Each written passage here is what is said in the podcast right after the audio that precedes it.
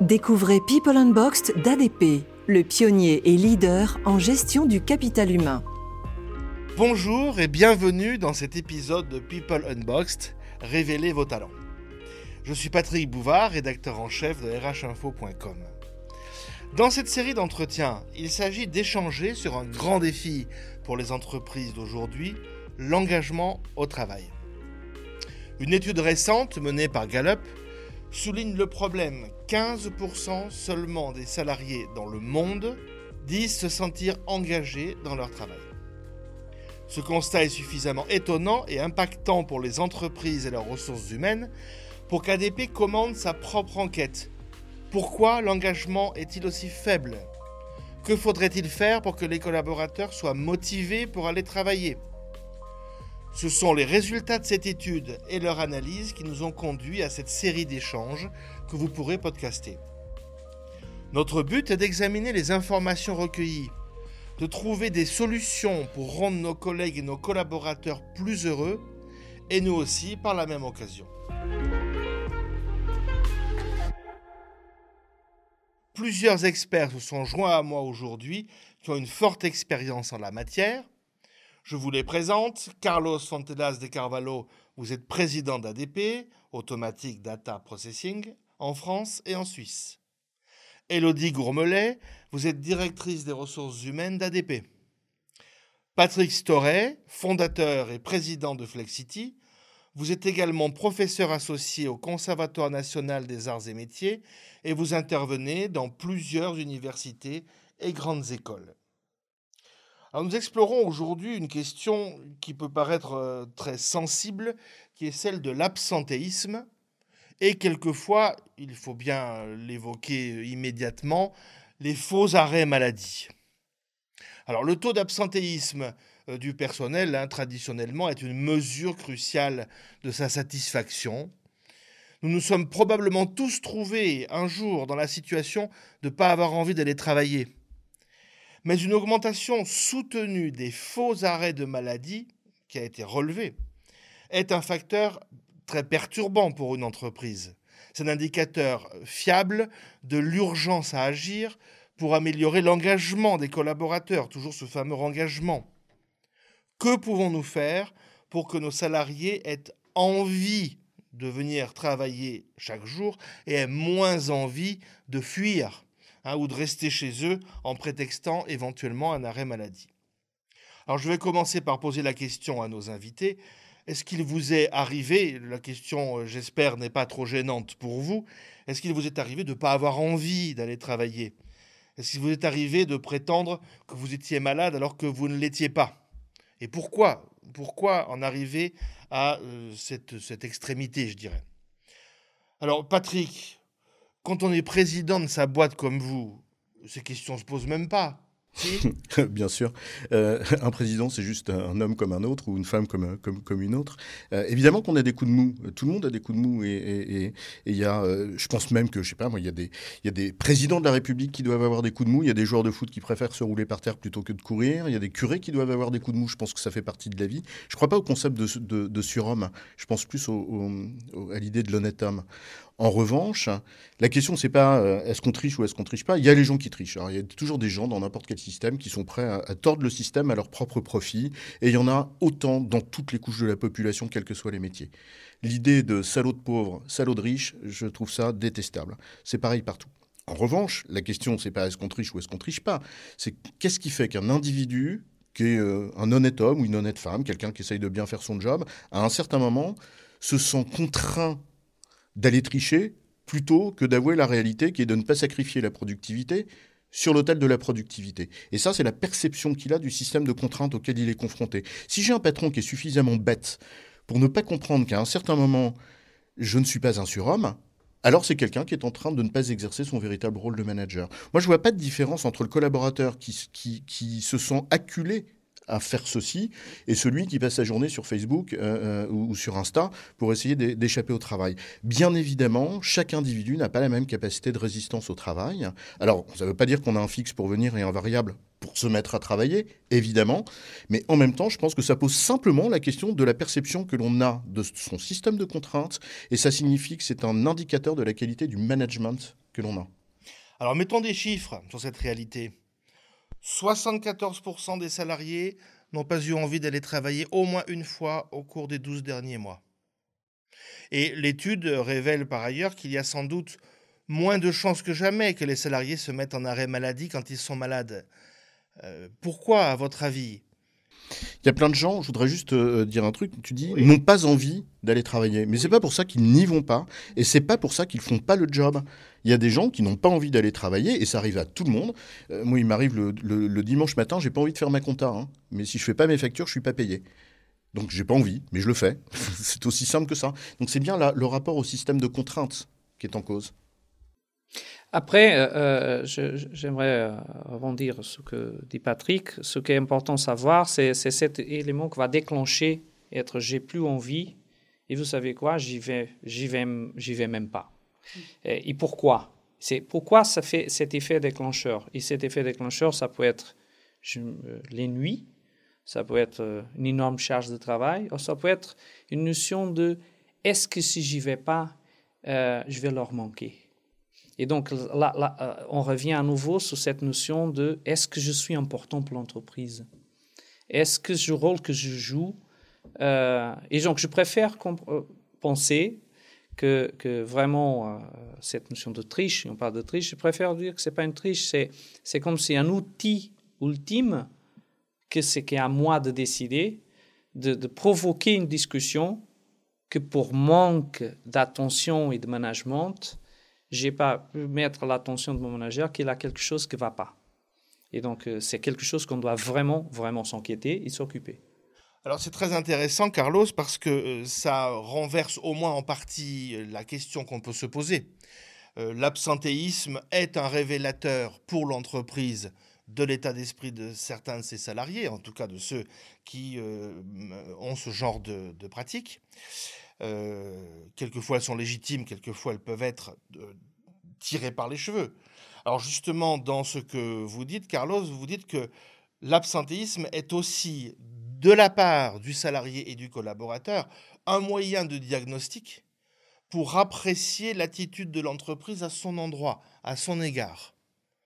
Alors, ce qui, évidemment, euh, nous amène sur la question de la limite entre euh, le professionnel et le privé dans la manière de traiter cette question. Euh, ça peut être relativement délicat, non, Elodie Alors, c'est un angle de vue, mais moi, je préférerais l'adresser autrement, si ça vous embête pas. C'était plus pour moi, l'absentéisme, je suis d'accord, c'est un indicateur. C'est un indicateur, mais pas toujours qui révèle une souffrance ou qui révèle un manque d'engagement. Parce qu'on sait aussi qu'il y a des gens qui font du présentéisme, c'est-à-dire qui viennent travailler, où ils ont l'impression de venir travailler. Euh, en tous les cas, ils viennent faire un certain nombre d'heures, euh, côtoyer leurs collègues de travail, et pour cela, et pourtant, pas forcément réellement travailler. Donc, d'où l'interrogation de euh, est-ce que l'absentéisme, ça va vraiment révéler une question de démotivation ou de non-engagement au travail? Pas sûr, puisqu'aujourd'hui, on, on voit apparaître euh, le présentéisme, et donc ça, on aura du mal à le mesurer. Et, et juste pour illustrer peut-être plus concrètement, parce que euh, chez ADP, moi en tant que DRH, j'ai regardé l'évolution de l'absentéisme chez ADP sur les quatre dernières années. Alors, bien qu'on soit loin des statistiques nationales, puisque l'absentéisme euh, en France aujourd'hui, c'est plus de 4,5%, chez ADP, on est à 2,75%. Donc, euh, OK, on pourrait se dire, bah, il n'y a, y a, pas de problème, il n'y a pas d'alerte, etc. Mais on a quand même regardé parce que sur les quatre dernières années, l'absentéisme a légèrement progressé. On s'est dit, attention, allons regarder plus dans le détail. Alors là, je vais peut-être devenir un peu plus technicienne de l'absentéisme, mais il faut décortiquer la durée, la fréquence et euh, le nombre de salariés. On a fait cet exercice et en fait, on se rend compte, en tous les cas chez ADP, que notre absentéisme n'est pas lié à un absentéisme de courte durée. Or, il y a une réelle corrélation entre l'absentéisme de courte durée et le désengagement des collaborateurs. Puisque si je reprends ce que vous avez dit au début, un petit peu sur un ton un petit peu provocateur, j'ai pas envie de venir travailler et euh, je vais même jusqu'à avoir un faux arrêt maladie. Donc, si je reviens sur mon idée, euh, notre étude chez ADP, en fait, euh, notre absentéisme augmente a augmenté légèrement sur les quatre dernières années, mais c'est plus lié à des euh, durées d'absence prolongées.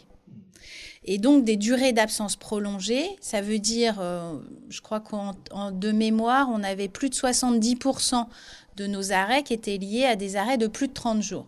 Plus de 30 jours, c'est pas une question de, d'engagement ou pas.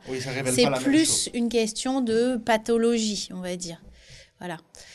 Donc, c'est pour ça que euh, je me permets de vous challenger et je suis pas sûre que l'absentéisme ce soit un indicateur qui révèle euh, motivation ou pas à venir travailler. Je, pense que c'est très juste de dire ça, et qu'un DRH le dise, je trouve que c'est très bien. Parce que la question, c'est la question d'interprétation. Et euh, euh, quand on parle de sujets comme ça, la question d'interprétation est un peu dangereuse. Alors je partage le propos de Carlos tout à l'heure, euh, où on peut imaginer qu'une certaine forme d'absentéisme est parfois un message porté par un collaborateur qui est un message de non-reconnaissance, un peu comme un, enfant prendrait un nounours pour le faire parler à sa place. Et, le présentéisme peut aussi porter exactement le même message. La question, c'est de savoir quand, c'est de savoir est-ce que c'est le cas. Et c'est là où je pense qu'on a besoin d'aller très loin dans les analyses d'une part chiffrées, et c'est là où je pense qu'il y a une éducation à faire de tous les gens qui travaille là-dessus, euh, de manière à... Euh, parce que c'est de l'analyse des données au sens propre du terme, et entre la corrélation et la causalité, c'est pas toujours la même chose. C'est-à-dire que si à chaque fois que je sors de chez moi, il se met à pleuvoir, c'est pas pour ça que je suis à l'origine de la pluie. Or, on a un peu vite tendance à... Euh, donc c'est pour ça que je trouve c'est très très juste votre propos, Elodie. Et ça, ça milite en faveur de l'analyse des données. Et là, je pense qu'il y a toute une éducation des gens des ressources humaines à faire, d'aller creuser, c'est ce qu'on appelle le HR Analytics, d'aller creuser les données et d'essayer de les faire parler. Et les faire parler, ça nous donne une indication de quelque chose, une présomption de quelque chose. Et après, il faut aller faire son, son job de DRH, c'est-à-dire aller travailler en proximité avec les managers et avec les gens pour essayer de comprendre ce que sont la réalité des, des, situations. Parce qu'entre le multirécidiviste euh, qui est euh, habilement pas là tous les lundis du mois parce que euh, parce qu'il a trop bu tous les dimanches, ou celui qui est pas là le vendredi après-midi parce qu'il y a il y a un match de football, bon, on peut pas comparer, on peut pas comparer les choses. Et donc c'est l'intention qui est à qui, qui est à essayer d'apprécier et apprécier demande quand même de s'appuyer sur des faits et non pas sur des appréciations trop euh, euh, dans le jugement de valeur. Oui, alors, euh, pour revenir un instant sur la question du présentéisme, est-ce qu'on ne pourrait pas dire que finalement le présentéisme est une des formes d'absentéisme?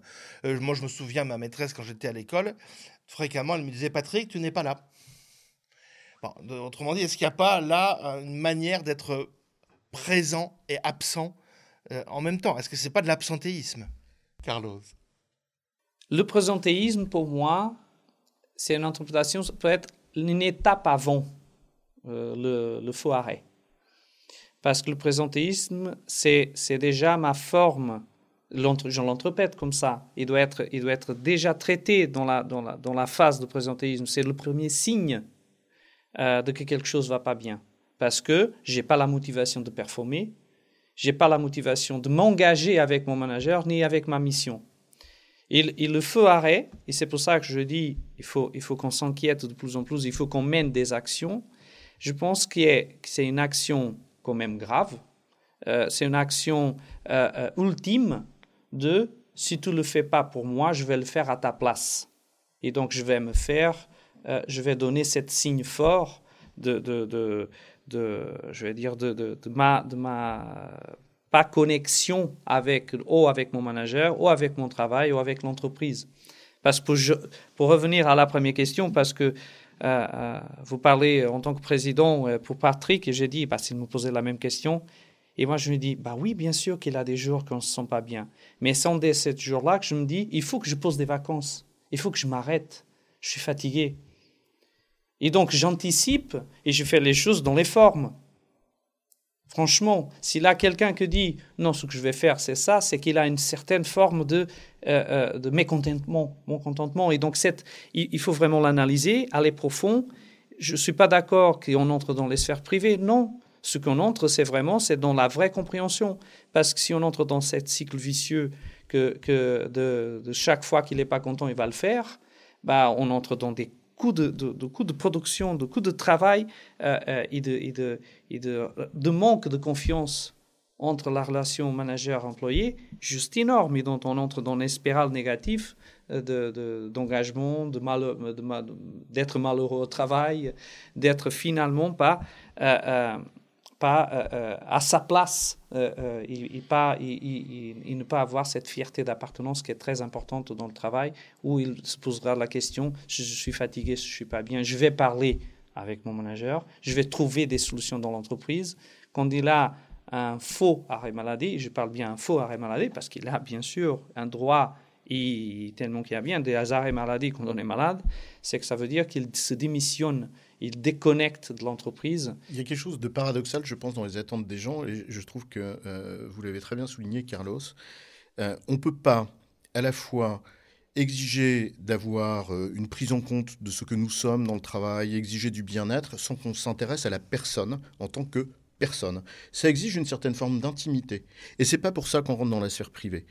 Et là, pour le coup, ça demande une certaine subtilité de la part d'un manager, et cette subtilité, elle repose sur des critères qui sont très simples. J'ai presque envie de dire, c'est le consentement. C'est-à-dire qu'on s'intéresse à la personne dans la limite d'une intimité que la personne veut bien vous concéder. Et à un certain moment, on s'arrête. C'est aussi simple que ça. Donc on ne rentre pas dans la vie privée des gens, c'est parfaitement juste, mais on ne peut pas, on n'est pas des mécaniques. Et donc on ne peut pas construire cette confiance qui fait qu'à un moment, un individu qui a un petit coup de mou préfère aller en parler à son patron pour essayer de trouver une solution intelligente dans l'intérêt du bien commun, eh ben ça c'était une question de confiance. Eh ben, on ne construit pas de confiance si on ne s'intéresse pas intimement aux personnes pour ce qu'elles sont. Oui, donc Patrick, par rapport à ce que vous venez de dire, je pense que euh, vous soulevez la question de, des signes précurseurs et qu'en fait, bon, c'est vrai que l'absentéisme est un indicateur mais avant d'arriver à de l'absentéisme, même si on, se concentre là, la discussion sur les faux arrêts maladie, c'est intéressant ce que vous avez dit sur la question de l'échange et de l'intimité entre un manager et son collaborateur. Et il y a forcément des signes précurseurs. Et en tant que manager, il faut qu'on soit à l'écoute, il faut qu'on soit bienveillant pour pouvoir reconnaître ou sentir ces signes avant-coureurs, j'ai envie de dire, euh, pour pouvoir faire de la prévention et pour pouvoir être à l'écoute de nos collaborateurs. Je partage complètement votre point de vue, Elodie. Et c'est d'ailleurs pour ça, sur le fond, je pense que nous avons deux exigences qui sont assez euh, maltraité, je pense, dans l'entreprise contemporaine. Un, c'est de restaurer la sensibilité comme étant une dimension qui n'est pas euh, euh, la marque d'une faiblesse, mais au contraire un enrichissement possible. Et deux, la question de la diversité, parce que ce dont on parle, c'est des questions de capteurs. Et là, je parle de diversité au sens de ce qu'est la richesse humaine. Hein. Je ne parle, pas au sens légal, qui est une, une telle évidence. Mais à partir du moment où on veut essayer de développer cette qualité d'écoute, alors il nous faut augmenter le nombre de capteurs et il faut augmenter la sensibilité de chacun des capteurs. Et pour en augmenter le nombre, ben, il faut éviter la consanguinité. Donc euh, éviter la consanguinité, c'est la diversité des profils qui nous apporte une, euh, une richesse supplémentaire. Or, de temps en temps, j'ai l'impression que la diversité est vécue sous un angle uniquement euh, légal, alors que ça va beaucoup plus loin que ça. Et d'autre part, j'ai l'impression que la sensibilité est, perçue ou présentée de temps en temps comme étant plutôt un défaut ou une faiblesse, alors que je pense que c'est une grande qualité et une grande richesse. Alors je rebondis sur cette question de la diversité, euh, peut-être par le petit bout de la lorgnette, mais il y a une différence de réaction selon les tranches d'âge. Hein, l'étude révèle que seulement 14% des 18-24 ans affirment qu'il n'est jamais acceptable de prendre un arrêt maladie bidon, hein, comme ils disent, quand on avance, il y a 37% des 50 ans et plus, 42% des 65 ans et plus. Donc on a l'air de dire que plus on est jeune, moins ça pose de problème de prendre un arrêt maladie bidon, et plus on avance en âge, plus c'est problématique. C'est quoi? C'est une question de morale, et la morale se perd, ou est-ce qu'il faut interpréter ce phénomène différemment? Je pense que, euh, euh, franchement, je, est lié au fait d'être euh, la, volonté d'expresser d'une façon plus, euh, on va dire, même naïve quelquefois, ces sentiments de la jeunesse et un petit peu moins mesurés, au plus, euh, plus fort de, des nouvelles générations. C'est que les impacts ou les conséquences de cette faux arrêt maladie, il dit, bah, de toute façon, je le fais et après on verra. Peut-être le présentéisme, et c'est une interprétation, la mienne, c'est plutôt euh, euh, cette forme d'exercer cette, même, cette même signe de, de, d'être pas d'accord par rapport à ce qui est en train de se passer, ou être, ou être ennuyé, ou, avoir une relation par rapport à la charge de travail, que les générations plus euh, mûres prennent, et parce qu'ils mesurent plutôt les conséquences d'un faux arrêt maladie davantage que euh, quand on est euh, dans, la tranche 18-24 ou 24-35. Je voudrais apporter deux idées complémentaires. Peut-être que l'explication de ça vient du fait que euh, les jeunes ne sont pas reconnus à la hauteur de ce qu'ils devraient être reconnus. En tout cas, j'ai l'impression que dans beaucoup d'entreprises, malheureusement, on leur donne pas la place qu'ils mériteraient et que par conséquent, ils développent un sentiment de, comment dirais-je, d'utilité euh, euh, qui pourrait expliquer en partie la posture que, Carlos évoque. Deuxièmement, je suis absolument convaincu de la chose suivante il n'y a aucune déperdition des valeurs morales chez les jeunes.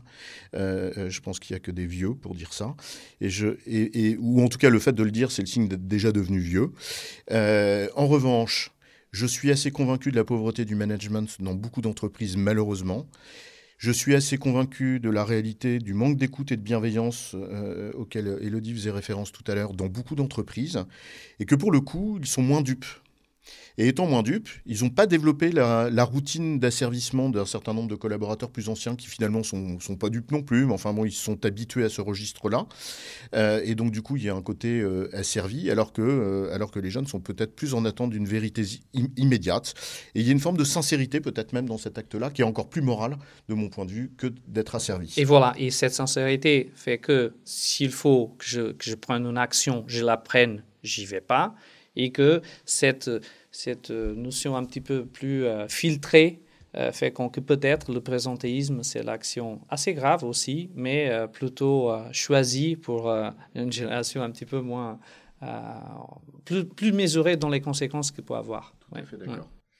Alors moi, j'ai envie de mettre ce que vous venez de dire en parallèle avec un autre phénomène que, que l'on observe, c'est le fait que parmi ces jeunes générations euh, que l'on voit euh, arriver, dès qu'elles sont embauchées, elles continuent à chercher du travail, notamment sur LinkedIn par exemple, puisque ça vient d'une étude LinkedIn, ce que, je vous, ce que je vous affirme là.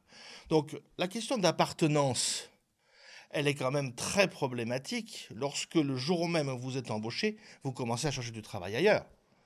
Est-ce qu'il n'y a pas là un phénomène qui est très lié à ça et qui est, alors, est-ce que c'est un phénomène de mode? Est-ce que c'est une prudence euh, légitime? Est-ce que c'est, on parle aussi d'un esprit mercenaire pour mettre les entreprises en, compétition?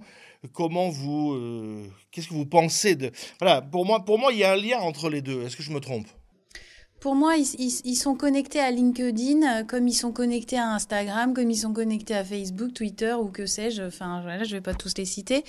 Voilà, donc euh, ça fait partie de... Ils sont nés avec, donc euh, ça fait partie de leur mode de vie, de leur mode de fonctionnement. Voilà, moi j'ai deux ados à la maison. Enfin, ils, sont connectés en permanence à leur téléphone. Donc, voilà, LinkedIn, euh, ben, quand ils vont rentrer dans le monde professionnel, ils utiliseront LinkedIn. Aujourd'hui, ils l'utilisent pas, mais euh, voilà, LinkedIn, euh, ça vous permet de d'avoir de déjà de d'avoir un partenariat avec des gens que vous rencontrez dans votre entreprise. Donc vous connectez euh, à vos nouveaux collègues, vous regardez leur parcours, etc. pour euh, comprendre qu'est-ce qu'ils ont fait avant, euh, voilà, pour avoir des sujets de discussion. Et puis oui, ils sont en permanence en veille. Donc, mais moi, ça me, ça m'alerte pas, ça ne m'alarme pas en tant que DRH. Enfin, voilà, je pense que c'est leur environnement, c'est leur manière d'être. Moi, je trouve ça très sain de dire que, effectivement, que les jeunes sont, sont, sont comme les autres. Il y a peut-être, euh, j'y réfléchissais en, vous écoutant, il y a peut-être une, une, une, autre interprétation encore possible qui est la suivante. À partir du moment où on est installé un peu plus dans sa carrière, on est moins mobile.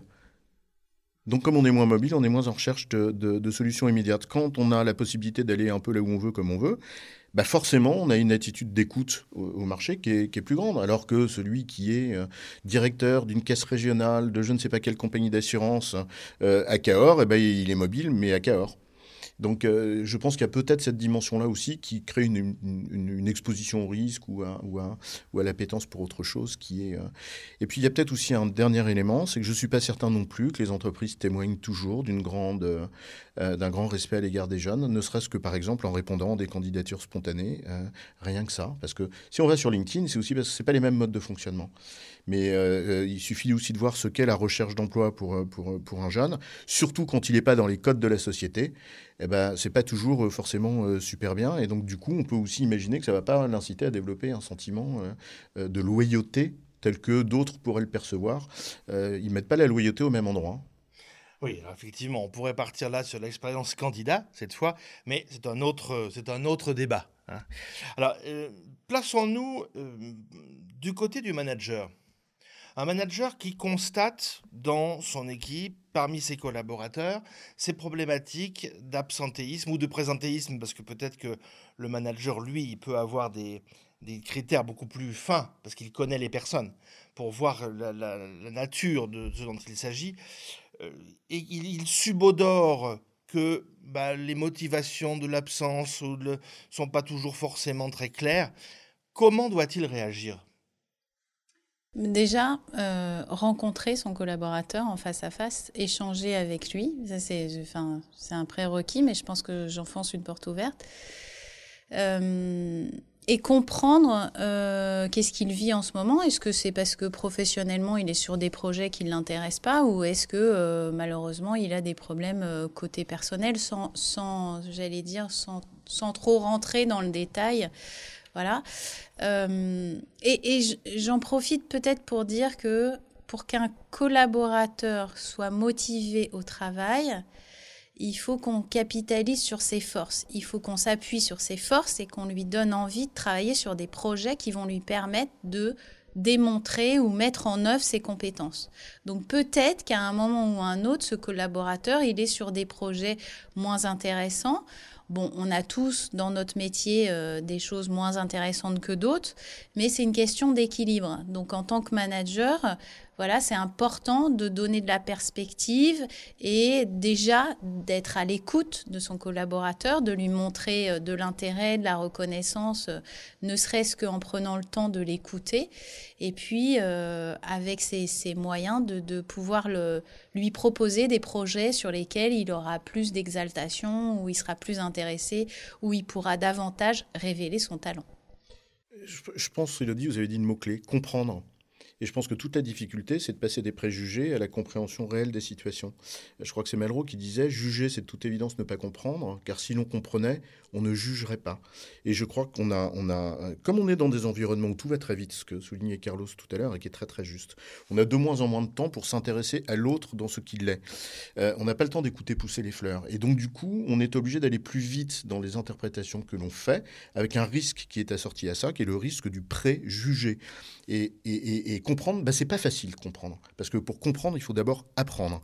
Et apprendre, bah, apprendre l'autre, ça veut dire passer du temps avec lui et ça veut dire s'y intéresser. Et c'est là où je pense que j'ai une anecdote comme ça que je voudrais, euh, je voudrais raconter qui pour moi est très très illustratrice d'un manager euh, avec qui je discutais qui me parle d'une de ses collaboratrices euh, qui passe dans le couloir en me disant comment veux-tu qu'elle soit performante? Est-ce que tu as vu comment elle traîne des pieds?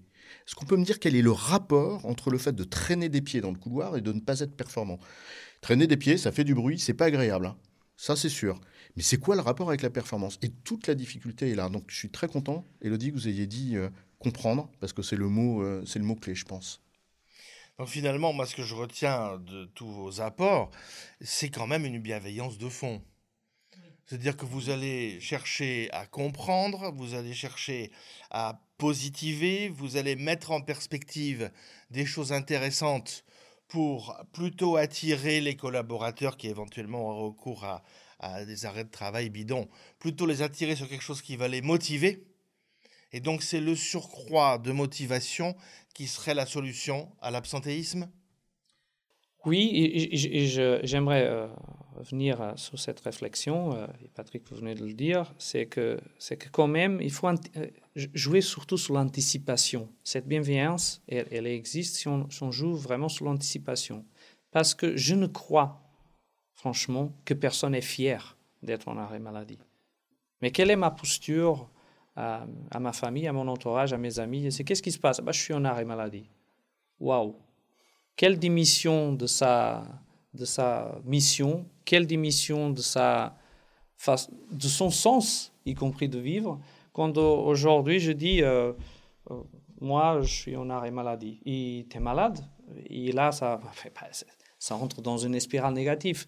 Donc si on anticipe et si on travaille sur l'engagement, on n'arrivera jamais à cette situation d'une totale démission, de partage de valeurs, de fierté d'appartenance, qu'il faut de plus en plus travailler. Et pour ça, il faut travailler soit au niveau de management, pour, euh, pour, euh, parce que c'est important, c'est bien-être, c'est important sentir s'il aime ce qu'il fait, et euh, travailler aussi sur la responsabilité et sur la notion de, chacun, est-ce que c'est clair ta contribution pour l'entreprise, de façon à qu'il sache que euh, quand il se démissionne sans un échange en amont de, ses, de responsabilités, il a un impact, il a un impact énorme sur la vie, sur la vie de, de, de, de en eux-mêmes et de ce que l'entoure pour la gestion de l'équipe. Quel impact tellement négatif quand une équipe de 5 se voit à 4 et que les, et que les autres 4 savent, savent y compris qu'il ait un info arrêt maladie? C'est un impact énorme. Alors pour conclure notre débat, j'ai une double question.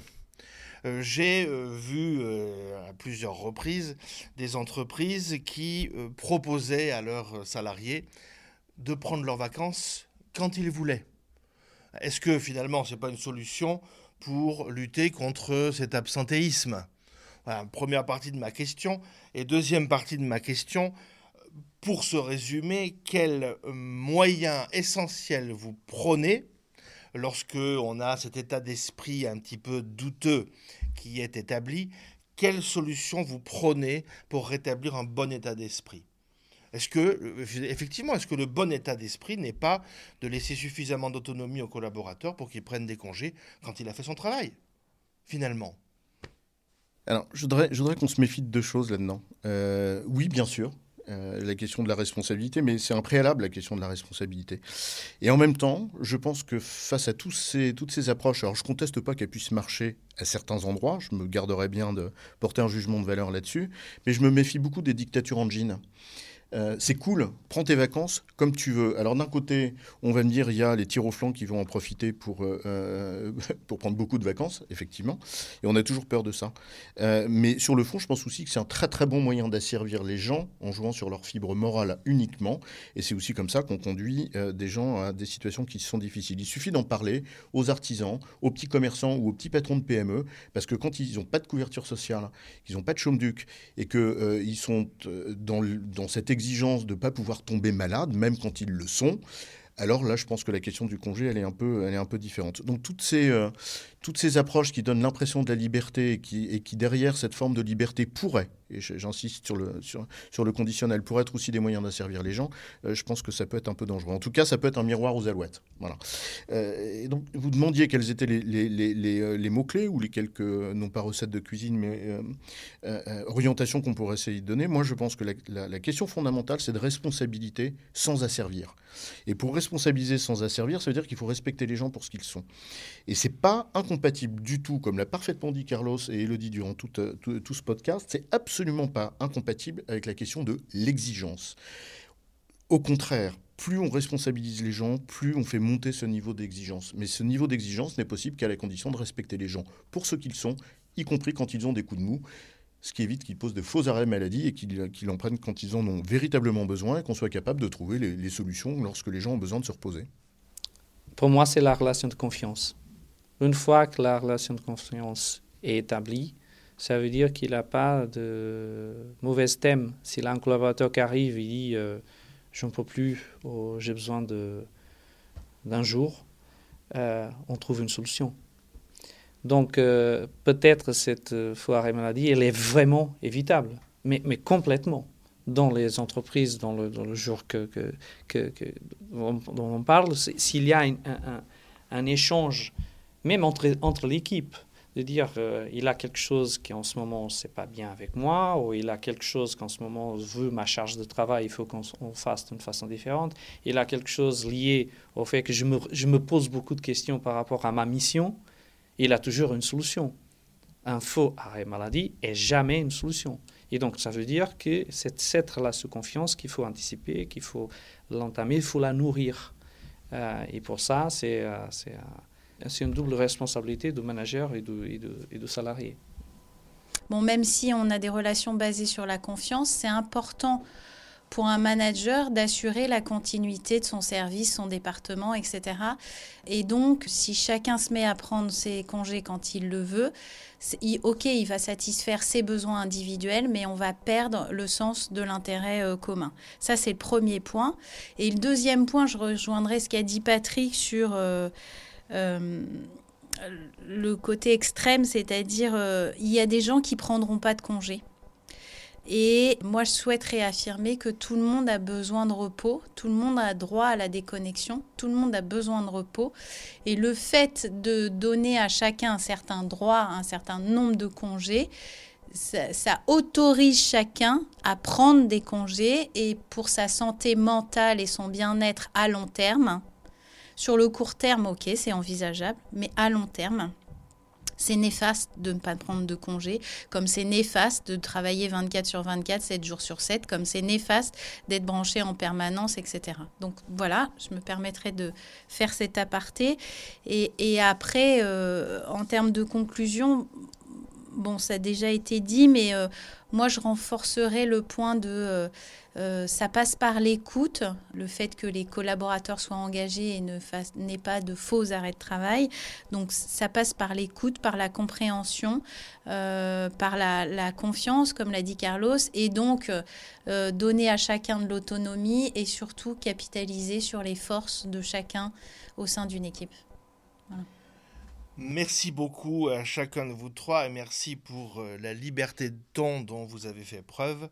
C'était un débat très utile et très révélateur. Alors c'est tout pour cet épisode, mais euh, si vous souhaitez explorer d'autres aspects du projet People Unboxed, révéler vos talents, rendez-vous sur fr.adp.com. Vous y trouverez les études, les informations détaillées dont nous avons parlé, ainsi qu'un livre blanc téléchargeable sur le thème de l'engagement et du bonheur des salariés.